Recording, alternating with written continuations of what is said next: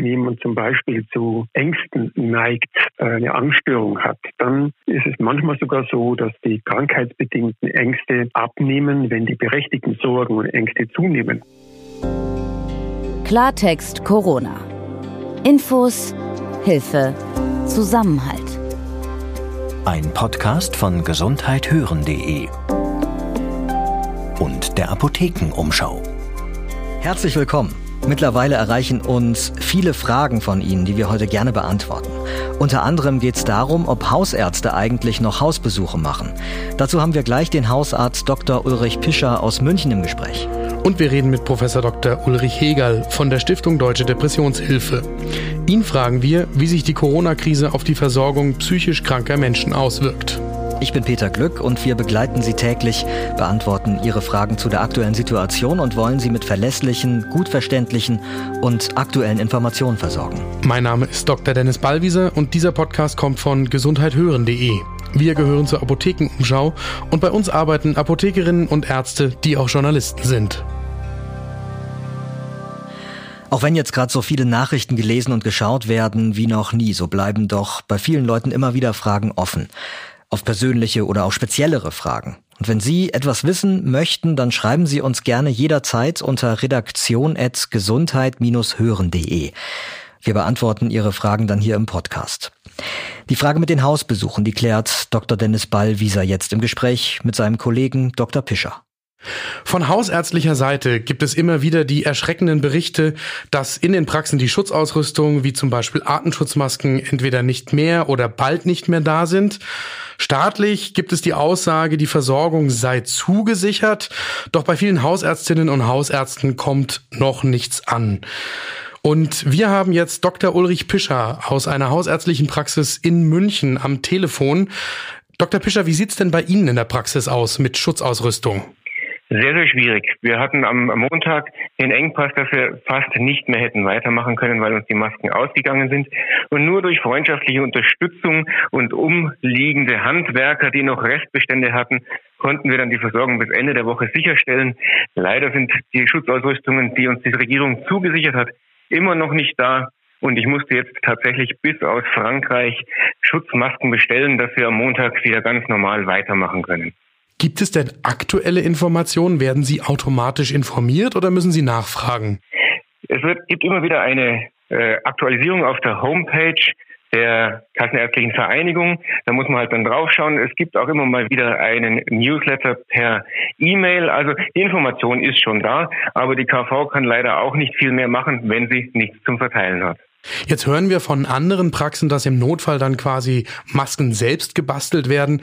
Sie haben eine Schwerpunktpraxis auch für kardiologische Patienten und Endokrinologie, also alles, was mit dem Hormonhaushalt zu tun hat. Wie machen Sie das mit Ihren Patienten? Also Sie können nur offen halten, solange wirklich Masken da sind oder würden Sie notfalls selber basteln?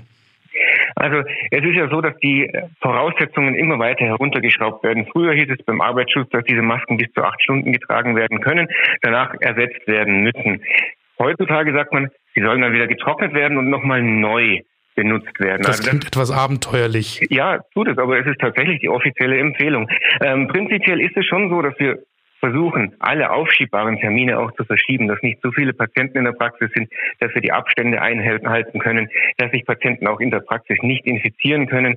Und das ist natürlich ein Schutz für Patient und uns, dass der Patient selber mit einer Maske ausgestattet werden kann, wenn er den Symptome hat und ich und mein Personal natürlich auch Masken haben, dass wir niemanden anstecken können und auch selber schützen.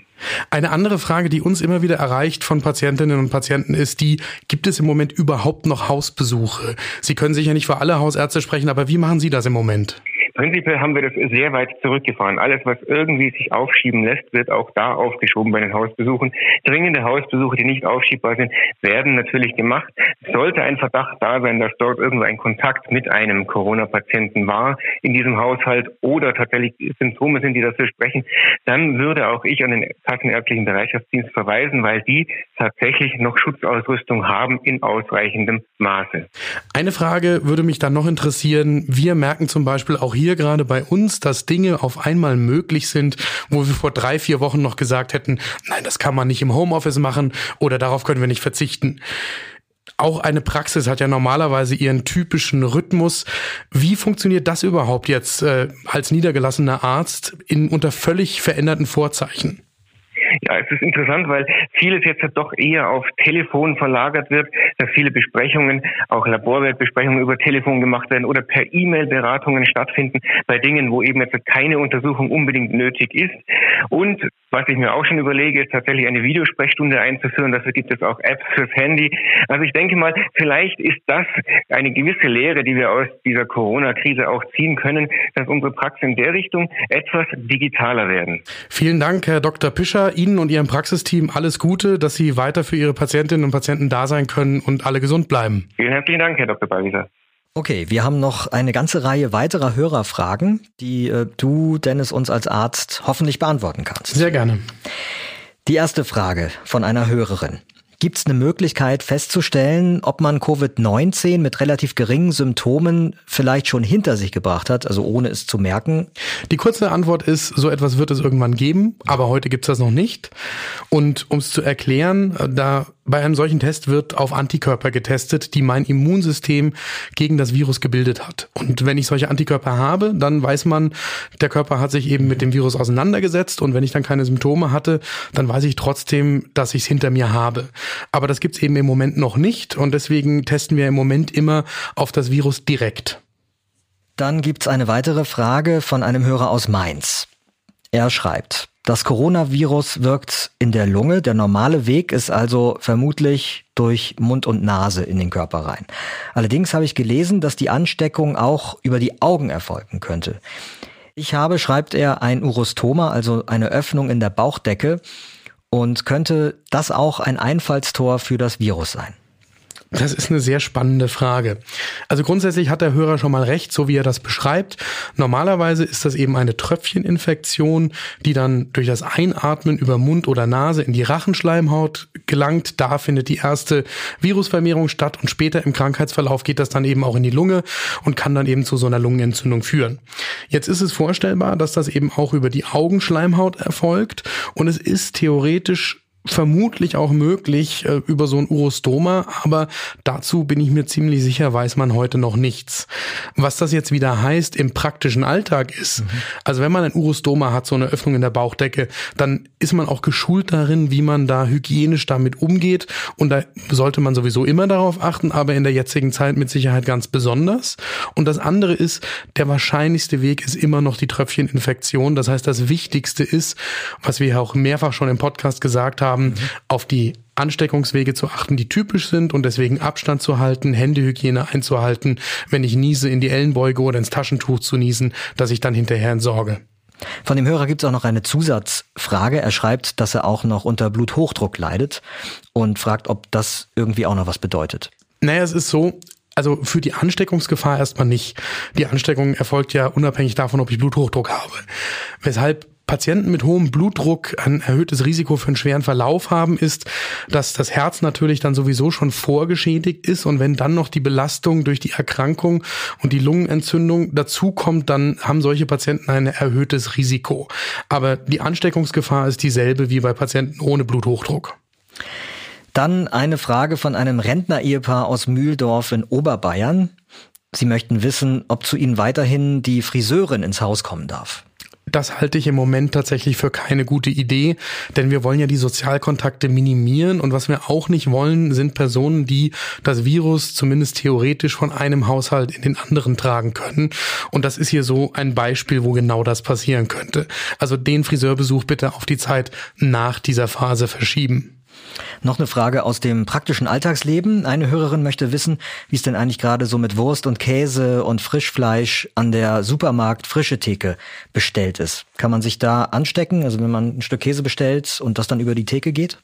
Gut, da gibt's jetzt wieder eine ganz praktische Antwort darauf und die theoretische. Die theoretische ist natürlich, wenn jetzt jemand äh, mit SARS-CoV-2 infiziert ist und äh, Covid-19 hat und es vielleicht nicht weiß und der arbeitet da und der hustet gerade auf das Stück Käse drauf und gibt's mir dann über den Tresen, ähm, ja, dann sind da Viren drauf und dann ist auch eine Ansteckungsgefahr möglich. Was ja aber hoffentlich ein Supermarktmitarbeiter ohnehin so nicht macht. So, und das ist genau der praktische Teil. Wenn ich im Moment in den Supermarkt gehe, dann nehme ich wahr, dass da alles dafür getan wird, um so hygienisch wie nur irgendwie möglich zu arbeiten. Wir haben die Spritzschutz ähm, Plexiglasscheiben an der Kasse und wir haben auch an den Frischfleischtheken besondere Maßnahmen bis hin zu solchen Fleischrutschen, die da gebaut worden sind, damit man sich eben nicht die Hand geben muss bei der Übergabe. Und wer sich da unsicher ist, der weiß ja auch, dass es überall schon fertig abgepackte Wurst und Käse gibt.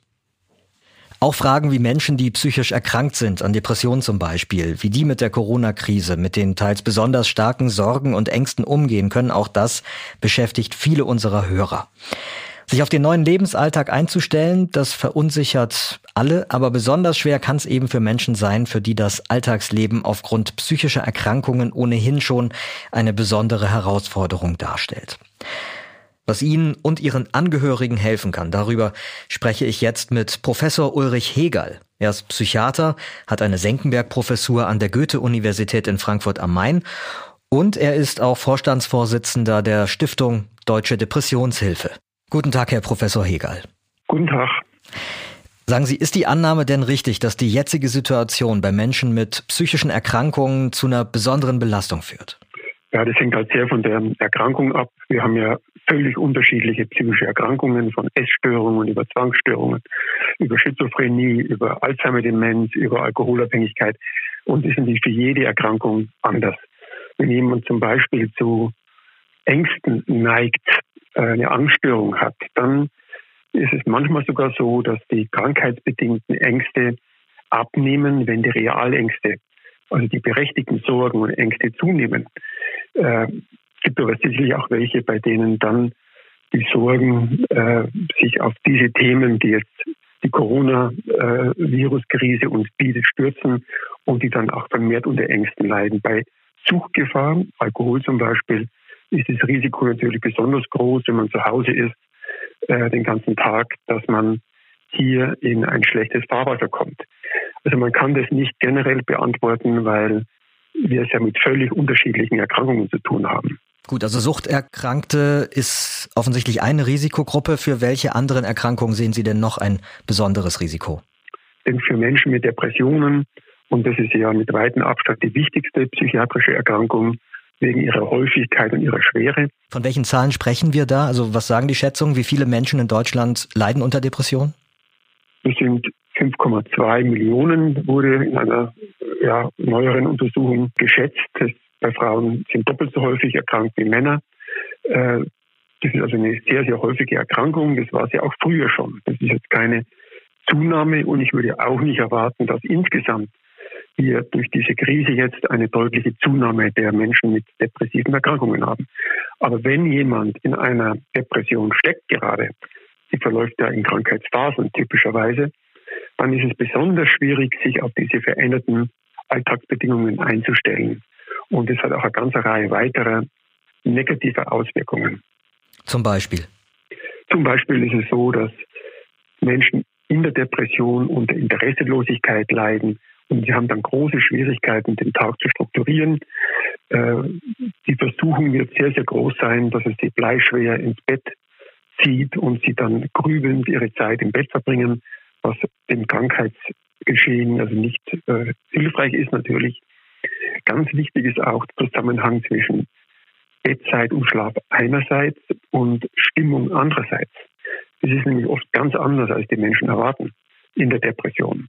Hier ist es nämlich so, dass Schlaf oder auch nur Bettzeit in der Regel zu einer Verschlechterung der Depression führen. Bei vielen ist es so und Schlafentzug ist ja ein etabliertes Behandlungsverfahren, das bei stationären Behandlungen in Patienten angeboten wird. Die Patienten merken dann zu ihrer großen Überraschung, äh, wenn sie die zweite Nachthälfte dann wach geblieben sind, dass tatsächlich am Morgen die Stimmung sich bessert, das Frühstück wieder schmeckt, Hoffnung zurückkommt. Allerdings nur, bis sie wieder schlafen. Und wenn sie in der darauffolgenden Nacht wieder ins Bett gehen, kommt die Depression wieder zurück.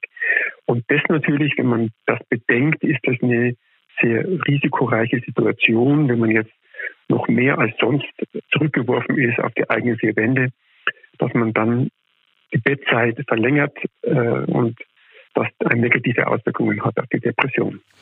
Was ja erwiesenermaßen hilft, das ist Psychotherapie. Hm, jetzt haben wir das Problem, dass viele Psychotherapeutinnen und Psychotherapeuten ja eigentlich keine Therapie mehr durchführen dürfen ähm, oder können, weil sie zum Beispiel auf ihre eigenen Kinder aufpassen müssen. Also und viele Patientinnen und Patienten dürfen auch nicht mehr aus dem Haus. Gibt es da eigentlich jetzt irgendwie Möglichkeiten, die dazugekommen sind in dieser aktuellen Situation, wo man sich telefonisch oder über Videosprechstunde zum Beispiel Hilfe holen kann?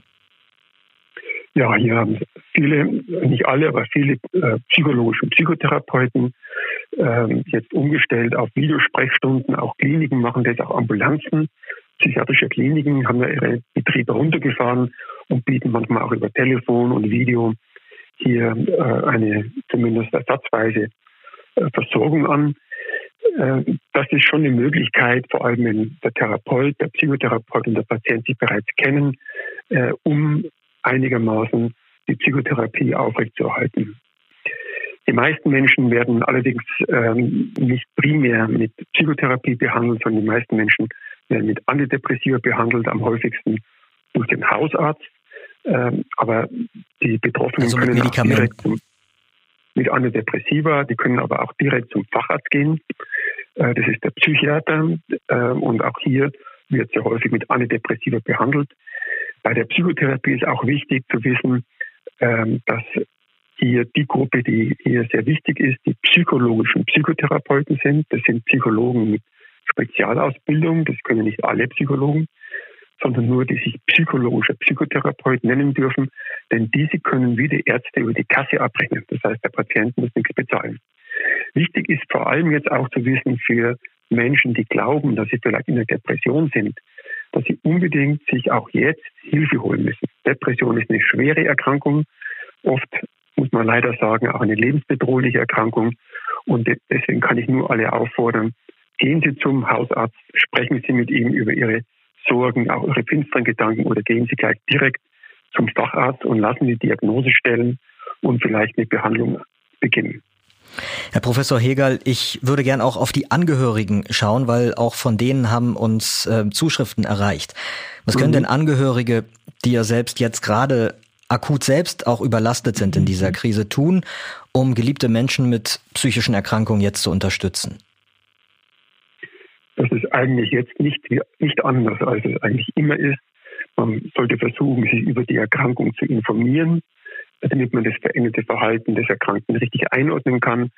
Man sollte, soweit die Kräfte reichen, geduldig und ermunternd an der Seite des Erkrankten stehen, äh, ihn motivieren, dass er sich Hilfe holt, was ja nicht immer leicht ist, weil die Erkrankten ja hoffnungslos sind und sich selber die Schuld geben und schämen und es eben nicht als eine Erkrankung, sondern als persönliches Versagen oft missverstehen. Und da sind die Angehörigen oft sehr wichtig, dahingehend, dass sie einen Termin vereinbaren, beim Facharzt zum Beispiel oder beim Hausarzt und ihn vielleicht auch begleiten, den Erkrankten dahin zu gehen. Wichtig ist auch, dass jetzt nicht äh, die Pharmakotherapie unterbrochen wird, zum Beispiel weil kein Rezept mehr vorhanden ist oder ähnliches. Äh, da ist natürlich auch die Hilfe der Angehörigen wichtig, dass sie da schauen, dass hier die Behandlung konsequent weitergeführt wird. Ich möchte gerne schließen mit einer konkreten Frage einer Hörerin, die Angehörige ist, also ihre Tochter ist psychisch erkrankt und ähm, sie hat eine Frage, die Sie vielleicht beantworten können, Herr Professor Hegel. Die Hörerin schreibt, meine psychisch kranke, alleinlebende Tochter, die will mich trotz der derzeitigen hiesigen Ausgangssperre besuchen kommen. Also offensichtlich leben Mutter und Tochter nicht in derselben Stadt. Wir sind angewiesen worden, schreibt die äh, Hörerin weiter, wir sind angewiesen worden, nicht unnötig offizielle Verkehrsmittel zu benutzen. Ich möchte deswegen nicht, dass mich meine Tochter besuchen kommt. Wie kann ich ihr das sagen, ohne sie zu verletzen? Ich habe es schon versucht, ohne Erfolg. Ja, ich glaube, man kann ja heute über Skype und Zoom und andere soziale Medien ja in sehr engem Kontakt eigentlich bleiben. Ne? Also über Video. Und, äh, Video, ähm, klar, über Skype. Äh, da ist es ja möglich, dass man sich täglich äh, austauscht. Und ich könnte mir vorstellen, wenn diese Mutter, die sich hier Sorgen macht, ihrer Tochter eben anbietet, dass man regelmäßig zu festen Zeiten sich über die Lage bespricht und auch über anderes redet, nicht nur die negativen Dinge vielleicht, dass dann auch Verständnis dafür ist, dass man vielleicht diese Reise nicht macht. Ich glaube, dass das über diesen Weg relativ gut möglich ist heutzutage. Danke, Herr Professor Ulrich Hegel, Psychiater und Vorstandsvorsitzender der Stiftung Deutsche Depressionshilfe. Ja, vielen Dank. Was die Statistiken angeht, im Übrigen, da wird ja schon verstärkt auf die Erkrankten-Zahlen geschaut. Wir sprechen jetzt mal über die Zahl jener, die inzwischen wieder genesen sind. Mehrere tausend Menschen sind schon wieder gesund, meldet das Robert Koch Institut. Und weltweit gelten mittlerweile knapp 115.000 Menschen als geheilt. Ich bin Peter Glück. Und ich bin Dr. Dennis Ballwieser. Und wenn Sie Fragen haben, dann beantworten wir die gerne. Und wenn wir nicht weiter wissen, dann finden wir Experten, die es wissen. Fragen per Mail bitte an redaktion.gesundheit-hören.de. Und wo immer Sie uns hören, wenn möglich, dann lassen Sie uns bitte eine Bewertung da und auch ein Abo. Klartext Corona. Ein Podcast von gesundheithören.de und der Apothekenumschau.